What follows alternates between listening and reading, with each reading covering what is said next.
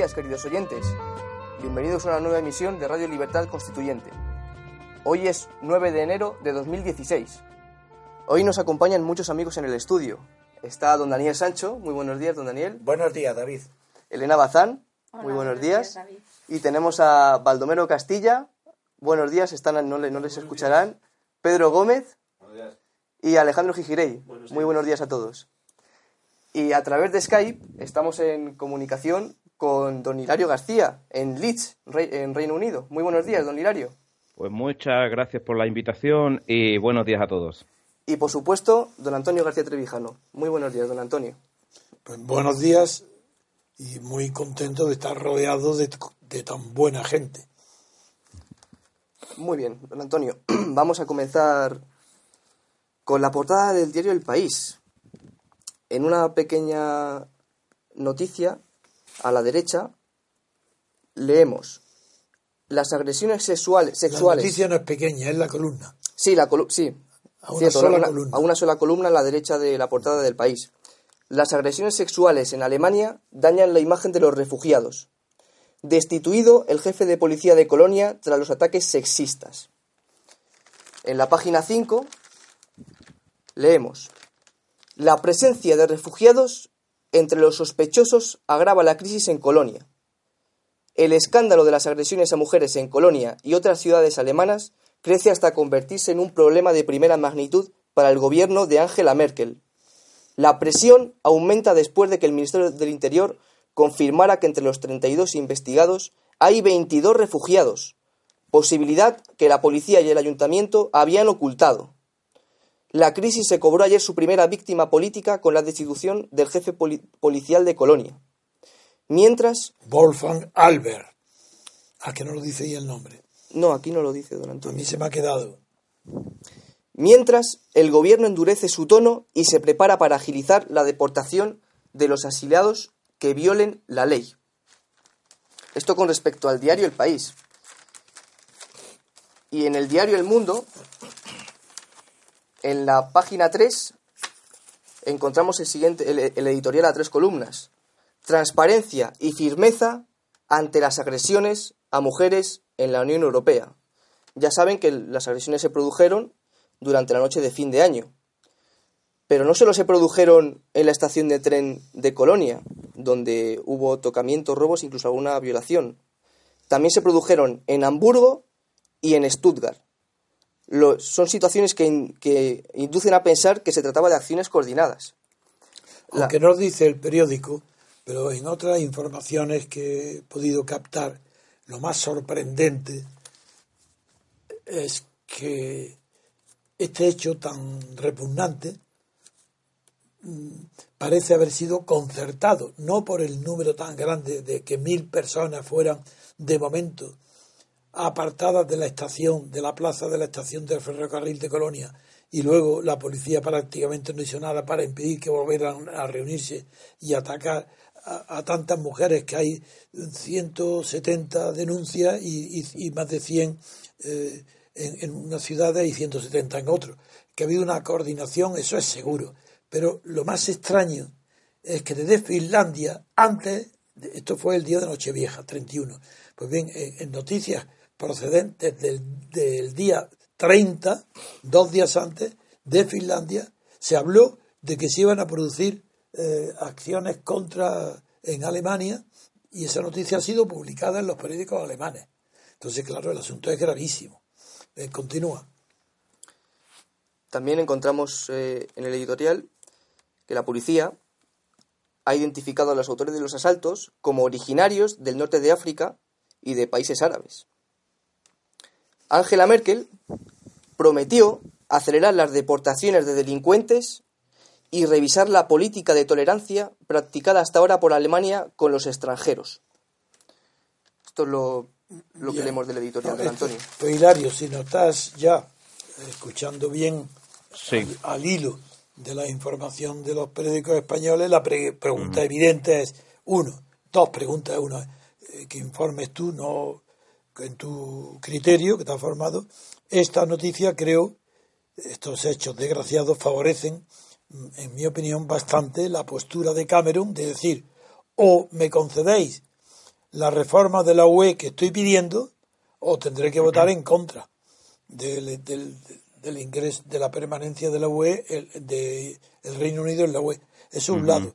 Pero por otro, por otro lado, como el, dentro del programa de Camerún es obligar a que cuatro años los inmigrantes o refugiados, porque es que la distinción es cada día más difícil, eh, estén cuatro años cotizando para poder acogerse a los planes de bienestar, de ayuda del Estado, Sí. claro, eso choca directamente contra la política de Merkel. Pero Merkel se le ve que está vacilante y, perdiendo terreno a marcha forzada, hasta el punto que se considera que está derrotada, porque su ala demócrata cristiana de,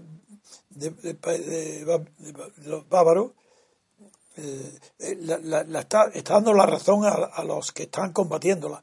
Entonces, la pregunta es, Cameron, segundo, criterio de la prensa y de la opinión pública eh, en el Reino Unido respecto a este asunto y la posibilidad de que se reforme de verdad en la UE el, el Schengen y la residencia y la asistencia estatal a los inmigrantes y refugiados. Muy bien. Bueno, aquí em, la prensa recoge. Eh, la prensa, en esta mañana he estado leyendo la prensa y más o menos está dividida al 50%. Hay algún eh, algunos periódicos que están recogiendo más eh, el tema de, también está en cierta manera relacionado de los problemas que ha habido con la eh, con el ejército británico de, abusos que ha habido sobre civiles por el ejército británico en, en Irak quiero recordar pero la otra parte, la otra mitad, por ejemplo, el Guardian está hablando de este tema y también el Daily Telegraph. O sea, tenemos dos, dos periódicos, uno a la derecha y otro a la izquierda, y los dos eh, plantean este tema como primordial. Y además que realmente lo es, porque eh, se, está, se está poniendo en cuestión la figura de, de Angela Merkel de una manera muy clara. Hasta diciembre, la revista Time, era, por ejemplo, nombró a, a, Merkel eh, personalidad del año creo que eso ya ha pasado a segundo plano. Ya ella hizo una apuesta muy arriesgada y muy fuerte por recibir a la inmigración y creo que las jugadas no le ha salido demasiado bien porque ahora sus críticos se le están echando encima de una manera despiadada y de manera lógica, por supuesto. Em, Cameron es eh, Cameron es que es una figura curiosa porque eh, es una figura que está ahora mismo bastante, con bastante prestigio dentro del Reino Unido, en cierta manera porque Corbyn es una persona tradicionalmente de izquierdas, con el discurso de izquierda de los años 70, de los años Totalmente. Entonces, aunque a mí, por ejemplo, y hay ciertas personas que no puede caer simpático porque es una persona coherente y una persona que por lo menos sabemos dónde, dónde está en el espectro político. no engaña Efectivamente, y eso hay que agradecérselo y eso, pues hombre, es un afecto positivo. Una de, las preguntas que he contestado estos días, me dijeron que quieren que designar a los tres eh, políticos españoles que yo respetara. Que ah, sí, recuerdo y otro, su respuesta. Y otro extranjero. Y el los españoles dije que ninguno. y que en los extranjeros señalé a Obama, Cameron y Putin. Sí. Que yo respeto. Pues Cameron está subiendo muchísimo porque se le está viendo como una figura no utópica como Corbyn, que aunque a nivel personal nos puede caer más simpático a ciertas personas, pero se está viendo como que no es una figura que realmente logre amasar incluso dentro de su propio partido pues un eh, ser no porque Corbyn es coherente no es como Pablo Iglesias. No es que sea utópico Pablo Iglesias es que no tiene idea ninguna de nada y cambia de lo que sea con tal de estar en el poder Corbyn no, es un socialista de verdad, pero que tiene aspiraciones de lograr eh, resultados utópicos que son inalcanzables y por mm. eso no estará en el poder nunca. Claro, y Cameron se ha ocupado, como usted lo ha explicado en algunas circunstancias, está justo en el centro del Partido Conservador. Absolutamente, como todo el que conserva el poder, está siempre en el centro, siempre.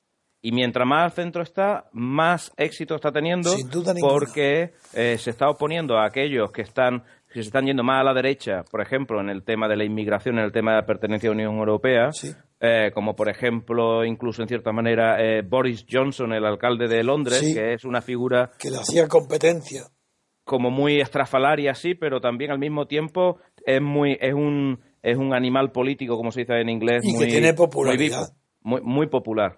Y este hombre eh, está jugando ahí un poco al despiste, diciendo que, que sí, que él estaría de acuerdo en quedarse, pero siempre y cuando sean las condiciones que él piensa, y si no, y si no, y si nos vamos, pues todavía mejor. O sea, está ahí un poco que no sabe, no sabemos muy bien a qué es, qué es, está diciendo, pero más hacia la derecha. Y Cameron, estando en el centro, está recibiendo una mayor, eh, una mayor, eh, digamos, de. Eh, me alegro muchísimo que lo pongas como ejemplo de mi tesis permanente de que el centro políticamente no existe, que es simplemente una táctica indispensable para gobernar y que siempre cito el ejemplo, Franco estaba en el centro, Stalin estaba en el centro, eso Hitler estaba en el centro, quien no está en el centro no gobierna. Porque siempre tiene que tener, y claro, Camerún ha tenido la visión de saber, claro, lo difícil es saber dónde está el centro, y Camerún lo sabe. Sí, efectivamente. Y, el alcalde de Londres no lo sabe. Claro. Esa es la diferencia de uno a otro y está haciendo, claro, el alcalde de Londres, eh, Johnson, está un poco más eh, jugando un poco a ser como el primo simpático de, Nigel Farage. y, y, la verdad es que por ahora, como no está en el poder, bueno, pues le está dando su resultado, pero a Cameron le está, lo está sacando mejor. Y el tema de la inmigración, que es un tema clave dentro, no solamente ya dentro del Reino Unido, sino también dentro de Europa, pues eh, eh, es, lo que estamos hablando, que todo el mundo está con sus ojos puestos en Alemania ahora mismo. ¿Qué está pasando? Porque se está vendiendo, los enemigos, por ejemplo, de Merkel, están vendiéndolo como un, como un encuentro de, como un choque de civilizaciones, un choque de culturas que, eh, que es inevitable y que no se puede arreglar de ninguna de las maneras y que hay que poner ciertos límites. Y ahí es Pero la crisis de Merkel eh, va unida a la crisis de Alemania. De eso se habla poco. Mm. Eh, parece ser que no se, se presenta como si fuera una crisis dentro de la clase gobernante, que la socialdemocracia y el, y el demócrata cristiano, eh, que están en crisis, la unión. Pero yo creo que no es eso. Es que hay una crisis de la potencia alemana. Que las represalias, por ejemplo, contra Moscú están causando más daño en Alemania que aunque es muy grande el daño que causan en Rusia, sí. pues, pero en Alemania también. Yo creo que hay una crisis de poder alemán en Europa y que Merkel está recibiendo los palos adecuados, puesto que ella ha representado durante mucho tiempo ser la persona que simbolizaba el poder de Alemania. Mm. Y se unen dos cosas. Uno, el fracaso de su política de inmigración, el fracaso en las negociaciones, la manera de llevar las negociaciones con Grecia. Es verdad que era, que era provocadora la, las posturas de Siripas y de Varoufakis, pero eso no justifica la dureza con la que trataban y el desprecio con que trató el gobierno alemán a la delegación griega. Entonces, yo creo que no, que hay síntomas grandes para percibir una decadencia en la potencia alemana. Yo, desde luego, en el terreno ideológico de la creación intelectual, eso es evidente. Alemania está de capa caída. Hace 10, 15 o 20 años pues era referencia. Hoy no lo es, pero sigue siendo una potencia económica grande. Claro, y además es que lo que está ocurriendo en Alemania quizá está reforzando los cuatro puntos, los cuatro pilares que Cameron está llevando eh, adelante con el tema de la reforma que, que, él, que él, plantea, que son, que, que son básicamente la integración. Eh, él no quiere, él no cree que haya que seguir avanzando hacia una unión más, más eh, profunda, sino que se ha llegado al límite al límite natural, que ya no se debe interferir unos más en otros. y está hablando, en este caso, cuando hablo de integración, no te refieres a los inmigrantes, sino a Escocia y no, no, me refiero dentro de los, países miembros de la Unión Europea ah, a, una, a una integración mayor, a una ah, sí, sí, ahora es que no te había entendido, porque no, lo había especificado tú, claro. Claro, efectivamente. Entonces, esa integración ya no quieren seguir avanzando, se quieren quedar como está o incluso ir para atrás. El tema de, de, los, de las ayudas económicas es un tema importantísimo teniendo en cuenta que el Reino Unido es un país que recibe muchísimos inmigrantes y que se beneficia de ello, pero al mismo tiempo hay un, es un sistema que desde la, desde la después de la Segunda Guerra Mundial todo el sistema del, eh, de los apoyos eh, económico, el welfare state, ¿no? El, ¿cómo se llama? El estado del bienestar, pues la verdad es que está instaurado aquí como una institución y, hay personas, efectivamente, que sí, que están viniendo aquí para recibir eh, esas ayudas de una casa gratuita. El, estado welfare, como le llamas, de bienestar, el origen suyo, quien lo creó, fue el plan Pepperidge, es inglés. Sí, claro, totalmente. claro, fue de los años veintitantos, al final de los años veinte. Sí. Y que... están muy apegados a eso porque es una creación de ellos. Es verdad que tiene el antecedente de Bismarck, pero fue un antecedente gubernamental y pasajero. Sí. Pero quien construyó la idea del estado de bienestar fue eh, Reino Unido, aunque no lo hizo también de la nada, sino que se apoyó en una gran obra de economía de Pigou, el francés, que se llamaba la el libro se llama Economía de Bienestar, nada menos. Y fue la primera vez que en la economía se empleó la palabra bienestar. Ese fue Pigou. Sí. Pues de ahí viene el, rechazo que se siente a tener que cortar este tipo de cosas, a renunciar, pero al mismo tiempo eh, es que necesitan también la mano de obra porque eh, en un, en un mercado tan dinámico como es el británico, el mercado laboral, pues eh, es siempre un juego de balances de, de, y, de peso y contrapeso para lograr ese equilibrio. El tercer punto es el de la soberanía y el cuarto punto es el de la eurozona contra, con respecto al resto. Entonces, estos cuatro pilares, digamos que Cameron lo está llevando muy adelante y digamos que los fenómenos en Alemania están dándole la razón. No, yo creo que lo está haciendo muy bien. Eh, Cameron está triunfando. Sí, sí, sí, totalmente. Además, no, tiene, no tiene adversario serio en el Partido Globalista. No, porque como decíamos antes, Corbyn pues es más, e, efectivamente, le, le cae muy bien a ciertas personas, pero muchos otros, incluso simpatizantes un poco más del laborismo, digamos, más tradicional, lo ven como demasiado utópico, como no una opción seria para quitarle el puesto ahora mismo a Cameron. Lo cual, pues la verdad es que está, tiene al sector más de la izquierda lo principal es que estás de acuerdo con nuestra opinión, desde aquí, desde nuestro observatorio de Madrid, de que esto que está sucediendo en Alemania favorece las tesis de Cameron. Totalmente.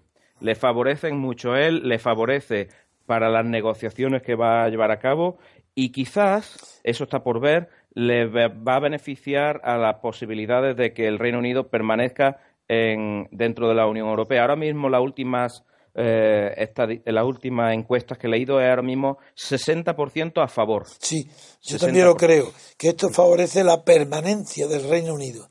Sí, porque va a facilitar las negociaciones, porque todas las negociaciones que está llevando, todas las demandas que está llevando Cameron van en la línea que, digamos, eh, que, que, están apoyadas por lo que ha sucedido en Alemania. Sí, pero yo he intentado seguir los resultados de las conversaciones con el jefe, el, el, poder, político de Polonia y de Hungría, que, ha estado Cameron en las últimas dos visitas. Y aquí en España no se han hecho eco, ni yo he podido en la televisión tampoco coger ningún resultado. ¿Tú sabes algo?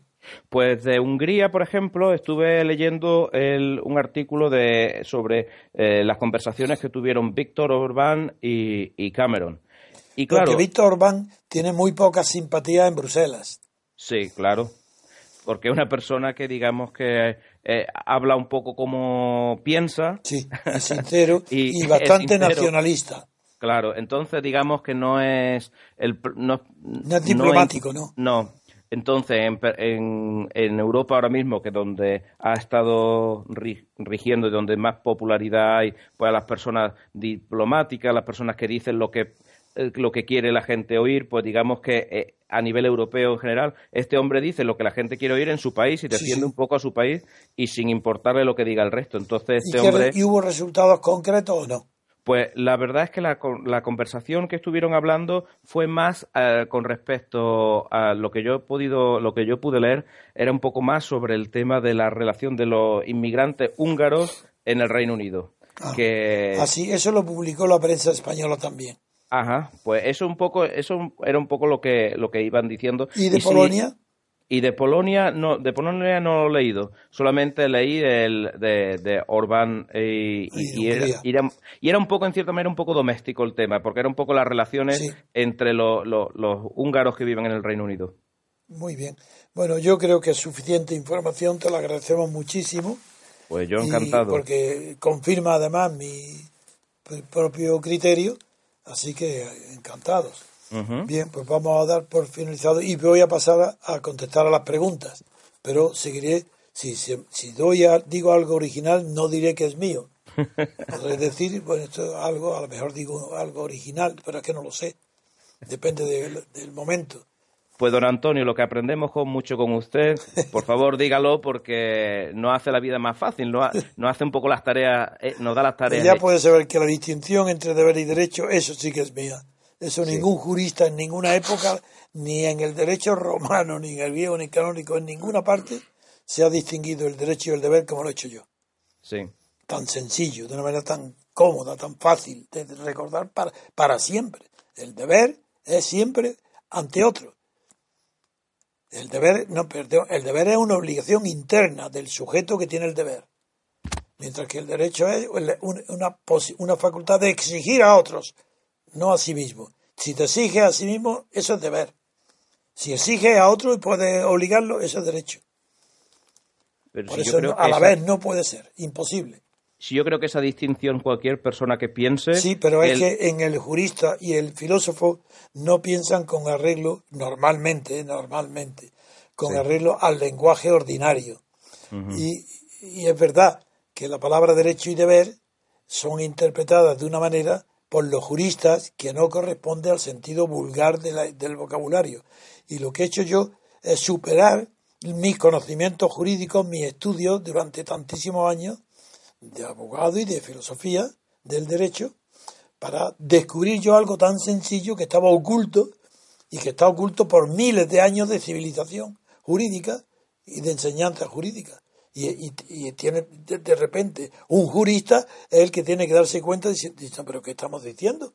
Si, si, el vocabulario distingue muy mejor que la ciencia jurídica lo que es derecho y lo que es deber, ¿cómo va a ser lo mismo?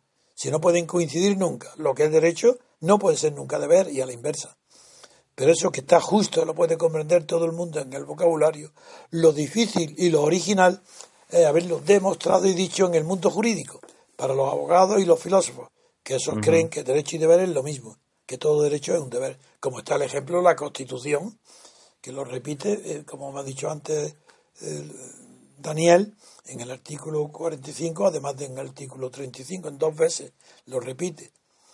Muy bien, pues vamos a un descanso musical y enseguida seguimos contestando ahora a preguntas que me han sido formuladas antes, otros días. Pues muy bien, muchísimas eh, gracias por sus explicaciones y seguimos aprendiendo, don Antonio. Muy bien, Hilario. Enseguida volvemos, queridos. Ahora mismo.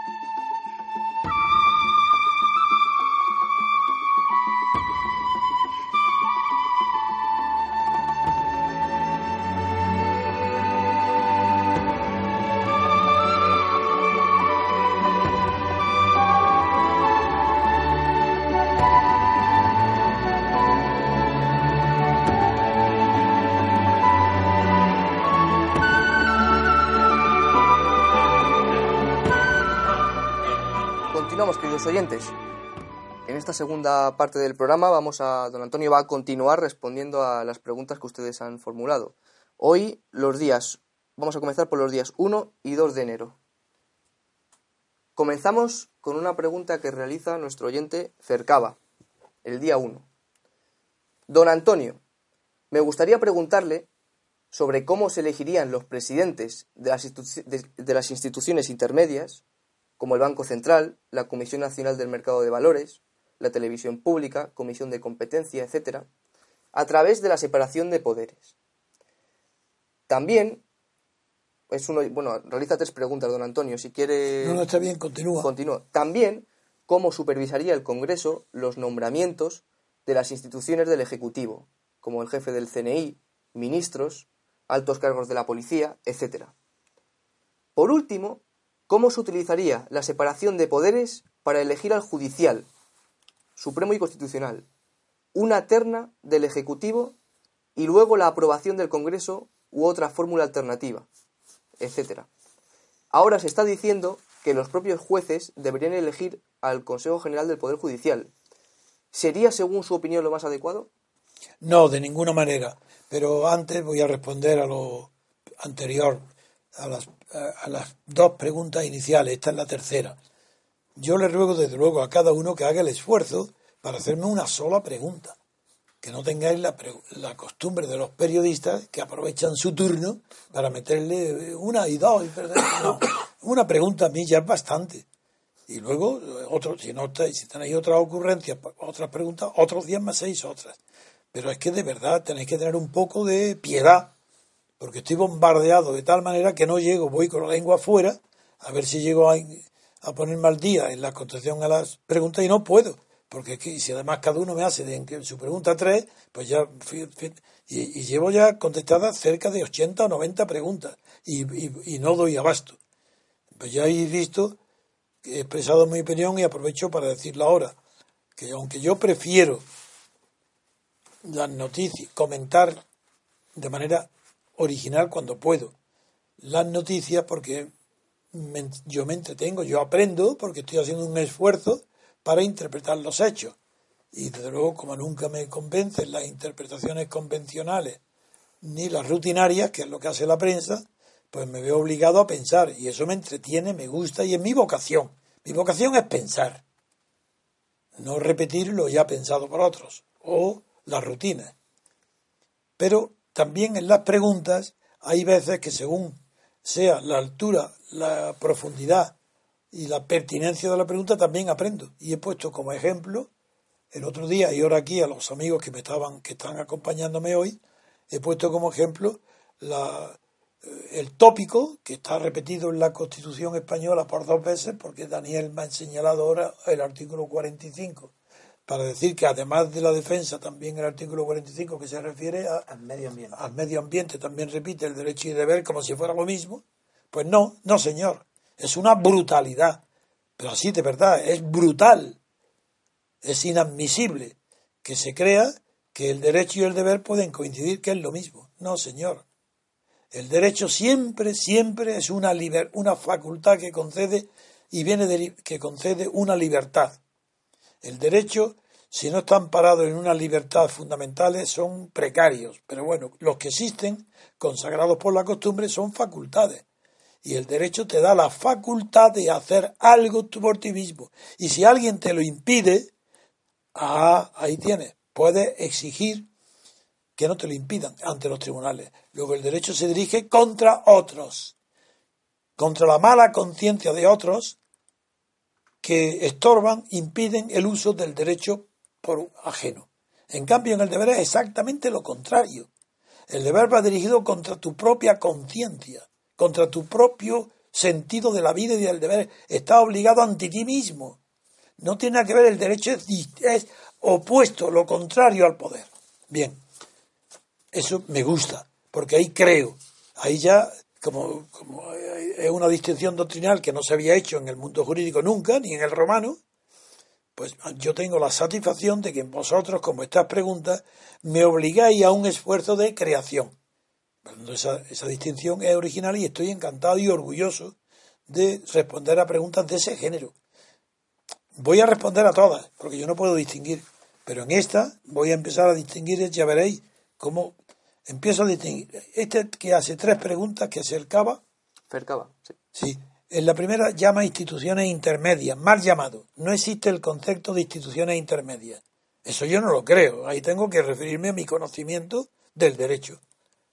Instituciones intermedias no. Lo que se llama intermedio en toda la filosofía política son los cuerpos existentes entre la sociedad civil y el Estado lo que intermedio es lo que está entre el Estado y la sociedad civil, entre los gobernados y los gobernantes. Eso se llama intermedio. Daniel está aquí, especialista, es magistrado, conoce muy bien el derecho administrativo y sabe el nombre adecuado que tiene por instituciones como el Banco Central, como la Comisión del Mercado de Valores, etcétera, como habéis nombrado, Daniel. Bueno, vamos a ver, eh, muy brevemente para situar esta pregunta. Eh, hacia los años 20 en Francia comienza a teorizarse sobre el concepto de administración institucional, que para que todos lo entendamos se refiere a los organismos autónomos.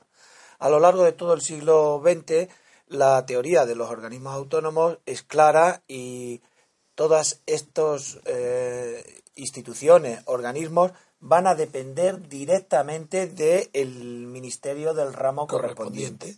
Llegamos a finales del siglo XX y aparecen las denominadas administraciones independientes, que es un concepto distinto al que utiliza nuestro oyente de instituciones intermedias.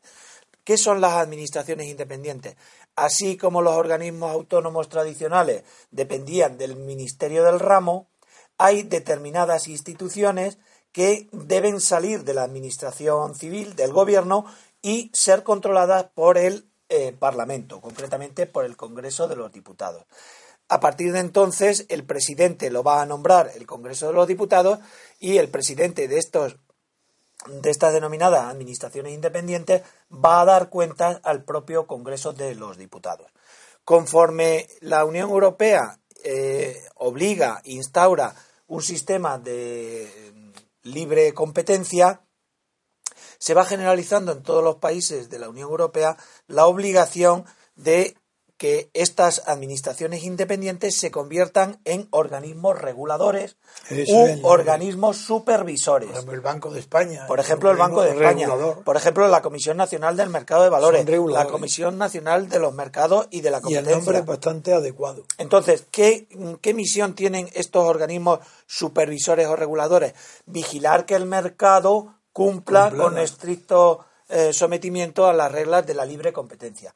Estos organismos reguladores, que son los herederos de las administraciones independientes, ya no van a estar controlados por el ministro del ramo, sino que siguen dependiendo del Congreso de los Diputados.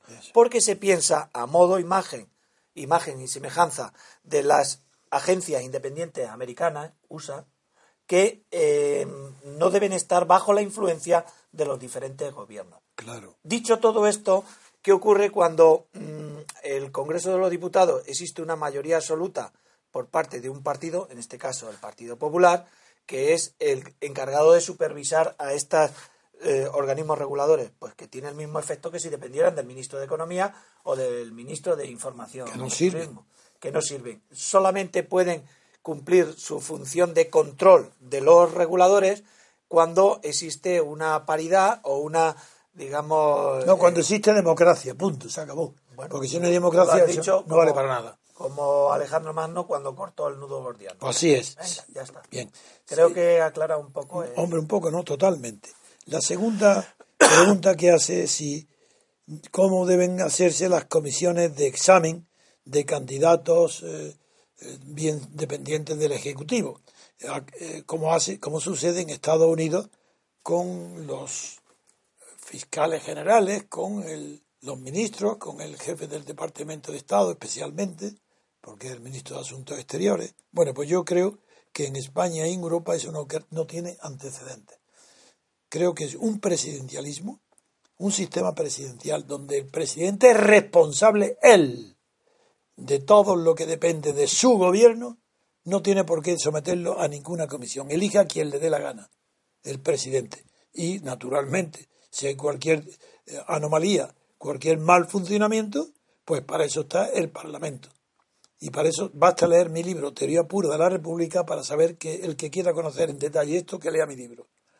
Finalmente, el judicial, igual digo, no, no, lo que dice es un disparate, pero un verdadero galimatías que no hay quien lo entienda. Lee mi libro, Teoría Pura de la República, y verás cómo está la solución adecuada, justa, para que no caer ni en el corporativismo, que sería cuando el órgano de gobierno de los jueces lo eligen los propios jueces, ni tampoco en la ausencia absoluta de independencia judicial, que como sucede cuando está nombrado, como hoy, por el gobierno, por el Congreso o cualquier otro sistema. El sistema que yo propongo es sencillísimo.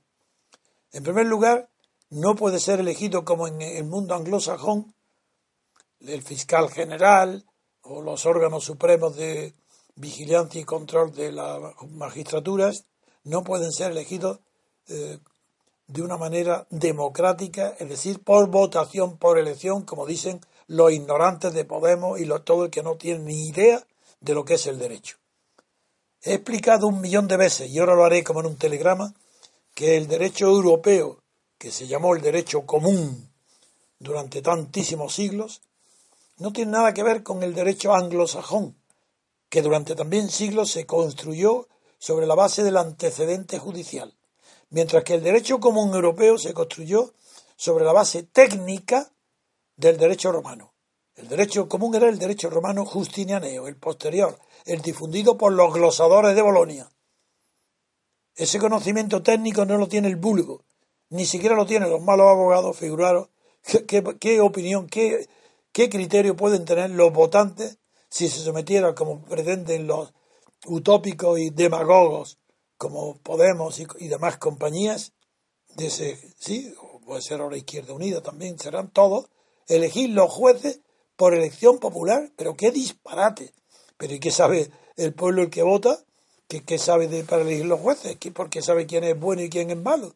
Si eso solo entonces, ¿qué propongo yo? Una síntesis, y es que el, todo el que participa en el mundo judicial, es decir, en activo, abogados en ejercicio, procuradores, secretarios judiciales, oficiales del juzgado, jueces, magistrados, fiscales, todo el mundo judicial conoce bien quiénes son las figuras de su país en el terreno que ellos conocen, que es el terreno del derecho.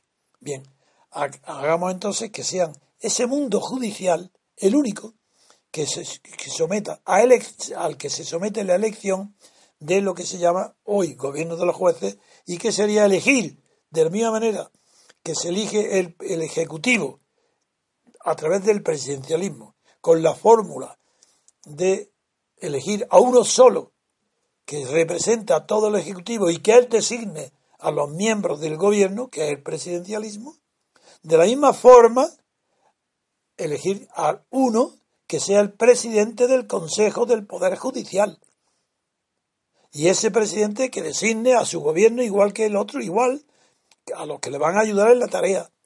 Y ese es el que tendrá la tarea de definir cómo se entra en la cartera judicial, para lo cual tendrá que opinar en cómo se estudia la abogacía en España. Porque con la facultad de derecho que hay hoy es imposible que salga un juez medio decente, a no ser que él tenga la vocación de seguir estudiando por su cuenta.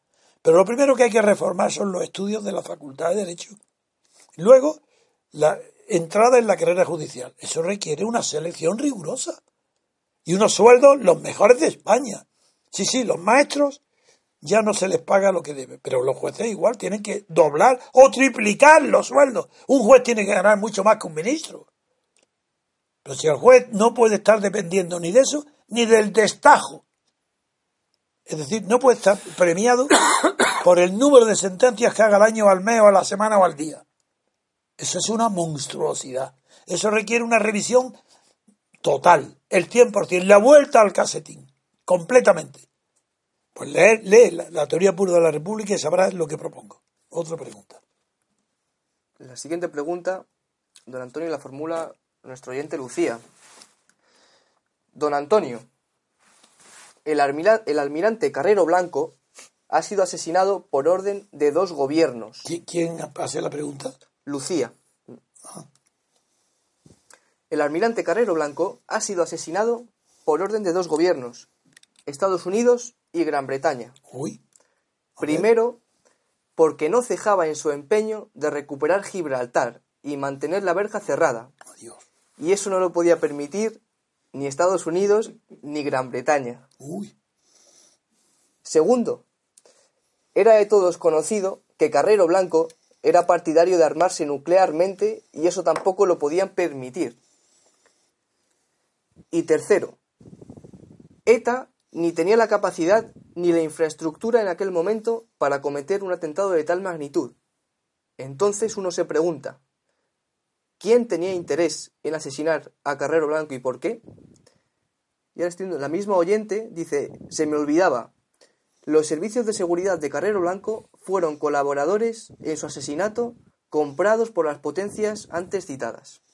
Esta es la pregunta, don Antonio. Es, es impresionante. Esta se llama Lucía. Lucía. Claro, pues Santa Lucía. Que claro, ve lo que nadie ve. Pues le voy a contestar directamente. ¿Cómo él lo pregunta? ¿Que quién qué? Dice la, la pregunta exactamente, ¿quién tenía interés en asesinar a Carrero Blanco y por Está qué? clarísimo, por los datos que ella nos da, y deben ser científicos, ese interés lo tenían los gibraltareños. Lo mataron los gibraltareños. Otra pregunta. La siguiente pregunta, don Antonio, corresponde ya al día, al día 2 de enero. Sí. Y la formula nuestra oyente perpleja. Dice, pues yo preguntaría algo más de tinte prosaico y sociológico. Me trae indignada, ¿Y, y qué, qué- eh, comparado con qué pregunta? ¿Con la de los? ¿Cuál más prosaico? no, con, hay algunos comentarios de oyentes arriba, pero no sé con quién. No, con una quién lo pregunta compara. menos, menos, Sí, me- menos densa, menos, menos más ma- frívola. A ver, algo que la trae intrigada. a ver. ¿Por qué los mandatarios se dan besos? Uy, En vez de darse la mano, yo prefiero estrechar la mano a alguien que se me presenta y no conozco, pero si no das dos besos te tachan de rancia. Un costumbrismo reciente al cual tengo que ceder y mejoró bastante. Observo esa conducta entre los mandatarios y es algo que me choca y chirría tanto como lo de miembros y miembros. bien. Eso sí que lo comprendo. Esa sí pregunta me gusta mucho, porque hace años que vengo diciendo algo parecido, no de los besos, que yo no los he visto dándose besos, pero los veo dándose la mano. Por ejemplo, voy a poner un ejemplo. De todo es sabido que Sánchez, el jefe o actual, aunque sea durante unos días, del PSOE, pues llamó en la televisión indecente a Rajoy, en su cara. Y Rajoy ni perpadeó, miró, tardó unos segundos, no lo dije, miró al moderador, vio que el moderador no, no reaccionaba y él con retraso, en silencio, dijo, eso no se lo consiento, hasta aquí, esto no. Bien, ese hombre que no, que no tuvo la dignidad de levantarse y marcharse y dejar el debate ante millones de españoles, la vergüenza del insulto que recibía en la televisión porque no tenía otras palabras la actitud de Sánchez, como no lo hizo, ahora lo recibe en la Moncloa. Y ni siquiera Sánchez le permite, como ha confesado el propio Rajoy, que Rajoy le haga una pregunta. Va allí para decirle yo no quiero saber nada de usted y se va. Pero sin embargo, en la puerta salen los fotógrafos y mirándose con odio uno a otro, no, uno a otro no, cada uno para un lado, mirando uno a la derecha, otro a la izquierda, sin embargo se cogen por la mano. Y como se cogen por la mano, no la sueltan. Y están minutos con las manos cogidas. A mí me, da más asco eso que los besos. Yo, yo, no- yo, desde luego no, no me imagino dándole besos a un, a, a un dirigente extranjero. Por ejemplo, al, al- hay algunos dirigentes extranjeros que a lo mejor, pero a Hollande, yo no le doy un beso a Hollande. Eh, en cambio, a lo mejor le doy un beso así de, de refilón a Cameron. Pero la mano no se lo doy a nadie. Sí, lo daría para saludar como todo el mundo un minuto, ni un minuto, un segundo. Estrechar la mano fuera. Pero mantener la mano moviendo de arriba abajo el codo y para que le hagan fotos y con una cara de estúpidos mirando con la mano y no cesando en el saludo, eso es tan ridículo como bochornoso. Nadie con personalidad hace eso. ¿Os figuráis a De Gaulle dando la mano así y mirando a los fotógrafos? ¿O lo imagináis a Churchill? ¿O imagináis a Roosevelt? ¿O imagináis a Lincoln? ¿O imagináis a, alguien con dignidad? ¿Imagináis a alguien con orgullo que se, que haga fotografía moviendo el brazo con las manos cogidas? ¿Como quién? ¿Como dos colegialas? ¿Qué es esto? Bien, por tanto, le agradezco mucho la pregunta. Otra. Bien, la siguiente pregunta, don Antonio, la realiza Lino. Dice, dice la pregunta más importante, ¿cuándo las memorias? La- mi- buscando mis memorias.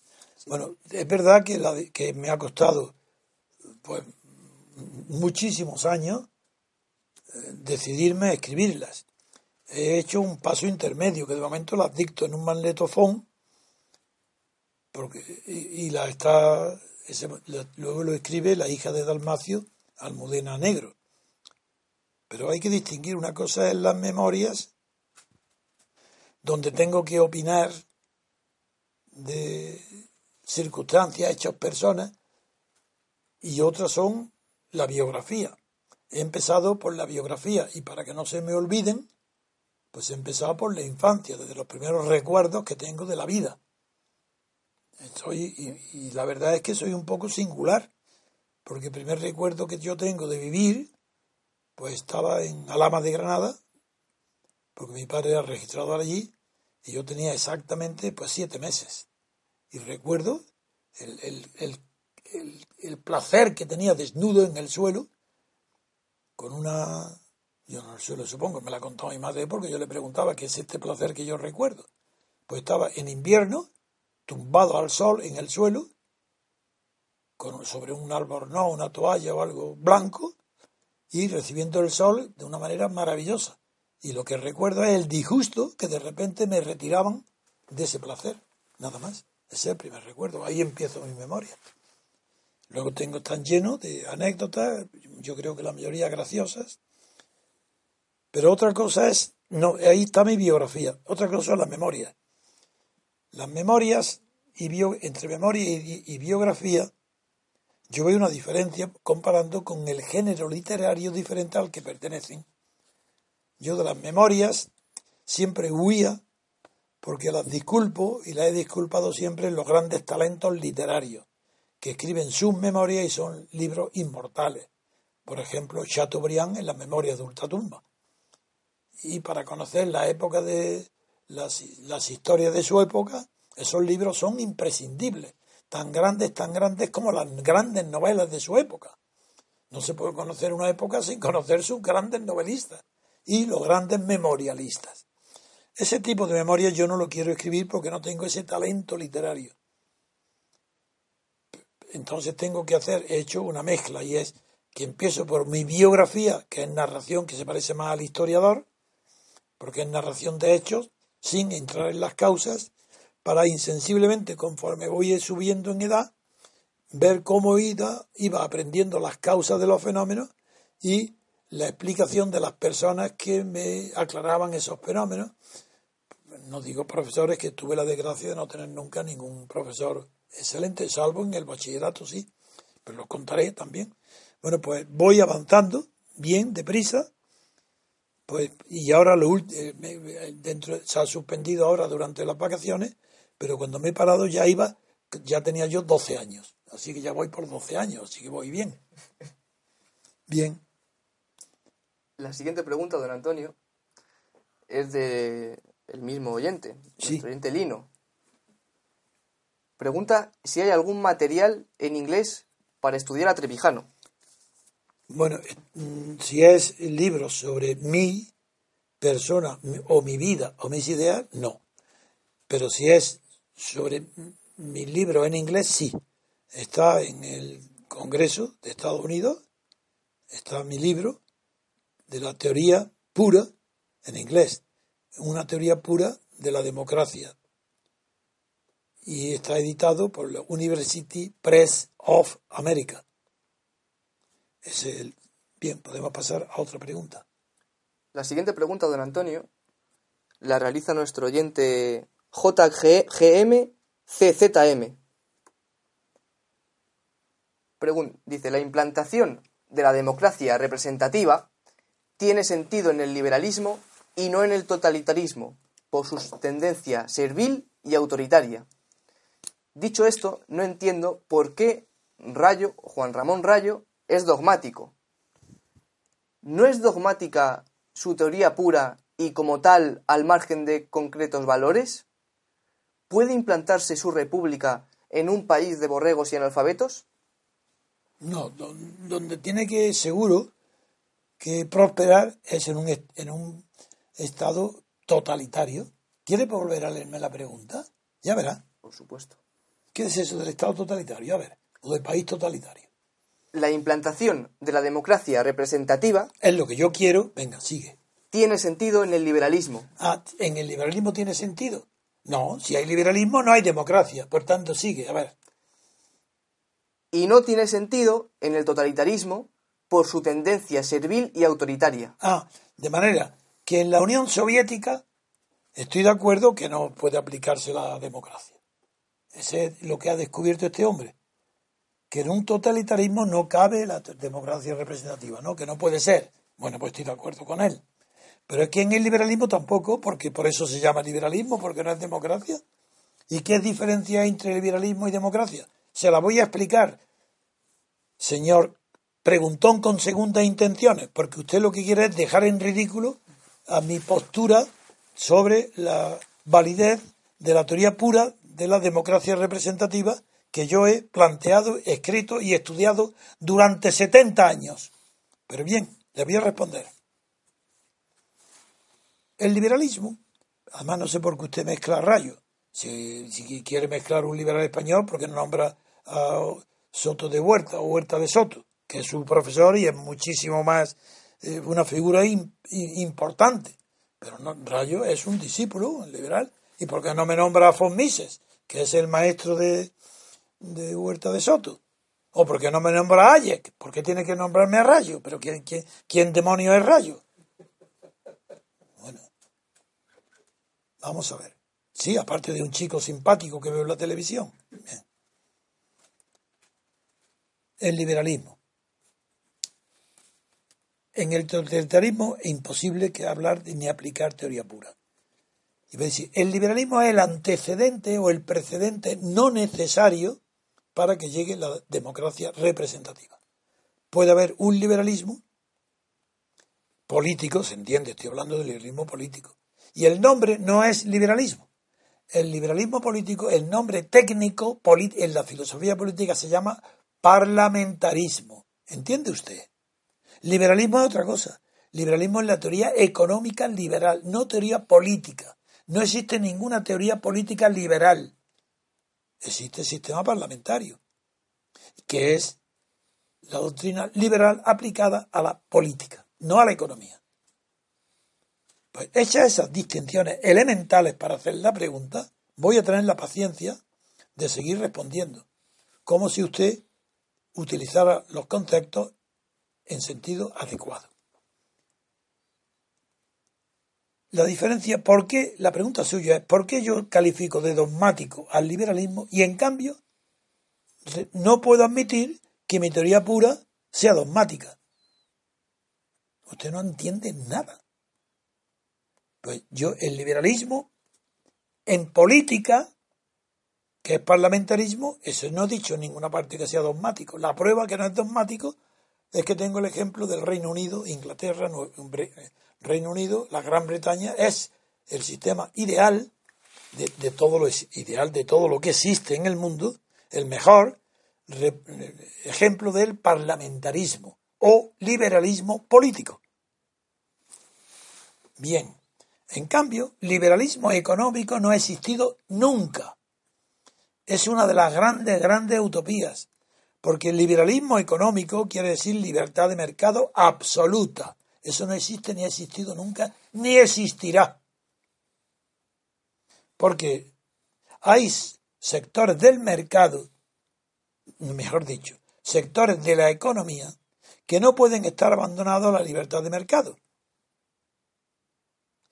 y están siendo regulados por el Estado. Por eso ya no es ya, no hay liberalismo puro. Es un régimen, se llama regímenes liberales aquellos que son pseudo parlamentarios. Pero el verdadero parlamentarismo no hay más que uno en el mundo que es el inglés. Los demás sistemas europeos, eh, estoy hablando, el de Estados Unidos no cuenta, ese es el presidencialismo. Y allí no hay liberalismo político. Las doctrinas económicas liberales, si proceden, las actuales, las más profundas, son, vienen de Estados Unidos. Ayn Rand, por ejemplo, esa usted, sí, la autora, la novelista, la autora del guion del manantial, de la película Manantial, es representante típica del liberalismo económico, del individualismo. Y es de Estados Unidos. Pero es verdad que durante los años 30, que es donde escribe von Mises, von Mises se convierte en el representante del nuevo liberalismo. Porque el liberalismo inglés, desde el punto de vista económico, no es lo mismo que el liberalismo económico europeo. El inglés es una mezcla tanto de la aportación de Inglaterra como de los pensadores ingleses, como de los pensadores de Escocia. Adam Smith, Ferguson, Millar, toda esta playa de, la ilustración escocesa da un sentido al liberalismo que no tiene en Europa. Por eso los europeos, a partir de Benjamin Constant, conocen, porque Benjamin Constant estudia en Escocia. Era, él es suizo y belga, su padre, pero estudia en Escocia. Y estudia el liberalismo de Escocia el, el, bueno, el auténtico, el realista. Mientras que en Francia, el liberalismo, el laissez-faire, laissez-passer, ese liberalismo es dogmático. Hasta el punto es dogmático, como usted rechaza la palabra dogmática, le digo que el liberalismo dogmático es el francés, el europeo continental, por tanto, el del señor Rayo, con todo mi simpatía, para los liberales. Son utópicos, pero allá ellos hacen bien. Si pueden ser utópicos y vivir con esa esperanza, que la vivan. Pero en Francia, el origen del liberalismo político se llama doctrinarios. ¿Y sabéis quiénes son? Pues el vizconde de Bonal, que es la fuente de inspiración de nuestro donoso Cortés, ¿Qué queréis continuar? ¿Queréis? Pues la extrema derecha. Porque Roger, Roger, Collar, un grandísimo abogado de Burdeos, representa ese doctrinarismo. Pero luego, cuando llega ya la época moderna y la escuela austríaca, de donde procede no solo von Mises, sino Hayek y tantos otros como ha dado la escuela histórica, el liberalismo adquiere otra dimensión que no, que no tiene el, escocés, y es otra dimensión dogmática, ¿sí? Libertad de mercado total, hasta tal punto que cuando se pone de moda esta nueva concepción, que en Estados Unidos está representada, como he dicho antes, por la novelista Ayn Rand, al ponerse de moda esta concepción se funda un concepto utópico y dogmático del liberalismo, que creen, por ejemplo, policía, sobra la policía, es mejor que se contraten empresas privadas de seguridad. Eh, todo, todo puede ser mejor administrado por la empresa privada que por el Estado. El Estado tiene prácticamente que desaparecer y sustituido por servicios privados de las empresas privadas. Jueces, ¿por qué jueces eh, funcionarios del Estado fuera, personas privadas, volviendo, eso ellos no lo saben, yo sí que lo sé y se lo digo a ellos, que para sería volver a la época primitiva del derecho romano, donde el derecho no lo creaban los jueces, no había un cuerpo de jueces, sino que eran abogados, ni siquiera abogados, eran jurisperitos, eran peritos que estaban en sus casas, como Gallo, como Paulo, como el propio Ulpiano, todos, no eran jueces. Estaban en sus casas y la gente le pedía su opinión. Ellos daban sus opiniones escritas y de ahí luego los pretores publicaban al inicio de su mandato en unas tablillas las opiniones de esos privadas, de esos jurisconsultos diciendo que las aplicarían en la sentencia a los pretores. Ese es el origen, que no sabéis porque no habéis estudiado derecho. Si queréis que la economía, eso es la que explica todo, y que como la libertad es lo único que interesa, pues el Estado puede desaparecer. Eso era una idea anarquista y fracasó. La revolución comienza con el anarquismo. Es muy anterior el anarquismo al marxismo. Es más, las utopías de las islas utópicas, de las comunidades utópicas, los ícaros, los Fourier, los Fourier, los Fourier todos los cabetes, el cabetismo, todas esas utopías son anteriores al anarquismo. El anarquismo que quiere suprimir el Estado de un plumazo ya, sin esperar, no por gradualmente, sino inmediatamente. Sustituye a las islas utópicas, a las comunidades utópicas, a los falansterios, todo eso. Y luego es Carlos Marx quien combate a Proudhon, que era el representante francés del anarquismo francés, y sobre todo a Bakunin, que era la figura más conocida del verdadero anarquismo, que era el ruso. Y, se pone de moda el triunfo de marea absoluto y se pone de moda el marxismo. Y hasta los años 56, hasta los años 60, prácticamente hasta el 68, con las revoluciones de mayo del 68 en Estados Unidos y en Francia, y también en España no fue revolución, pero fue la protesta estudiantil más fuerte, en, mayo, con la, antes fue un poco unos meses antes, a partir de ahí desaparece ya la influencia del marxismo intelectualmente y se va sustituyendo por lo que hoy hoy, por un pragmatismo que se llama cínico, que se llama socialdemocracia o cristianismo social o cristiano social o social cristiano, que son iguales. Y es que se pone por delante y por encima de todo los derechos sociales. Y que son nuevos derechos sociales, que eso no los conoce el liberalismo. Entonces nace contra el liberalismo y suprime los derechos de libertad personal que son los propios del liberalismo. Con ese repaso, ese resumen histórico, Daniel quiere hacerme una advertencia, házmela. No, simplemente que eh, de lo poco que yo he podido comprobar en tu teoría pura de la República, tu pensamiento político se mueve en el ámbito de la política más que en el ámbito de la economía.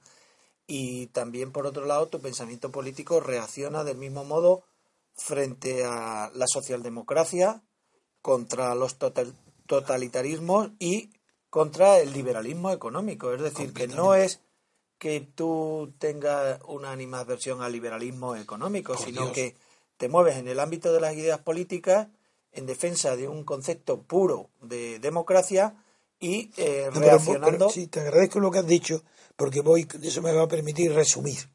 Y es que, ¿por qué llamo teoría pura a mi teoría de la República? ¿Por qué le llamo pura? No me lo preguntáis, ¿por qué digo pura? ¿Es que creéis que soy como Kelsen? con la teoría pura del derecho, por Dios. La teoría pura del derecho quiere decir que la justicia importa poco, ni nada, que lo único que importa es que las leyes estén respetando formalmente el procedimiento para hacer leyes. Esa es la teoría pura del derecho. Para, naturalmente que yo eso lo desprecio, porque para mí el derecho está impregnado de toda la tradición de moral, costumbres, ideas de equidad, justicia, una mezcla tan grande que la síntesis de cada época lo expresa en el derecho. Pero bien, ¿por qué le llamo pura? Pues que está libre de toda ideología. ¿Se entera usted, señor, que hace esta pregunta? Porque yo no tengo ideología, no quiero tenerla, la rechazo, porque sé muy bien lo que es ideología y lo que no es. Pues bien, la libertad política colectiva no es ideológica. La igualdad sí, es ideología pura. Y la libertad también es ideología. La libertad de mercado es ideológica. La obra, toda la obra de von Mises, de Hayek, de Huerta de Soto, de Rayo, son ideológicas. Hay que creer en ese, antes de demostrarlo, tienes que partir de que yo creo en la libertad de mercado. Y ahora voy a empezar a escribir. Eso no es mi método, yo hago al contrario.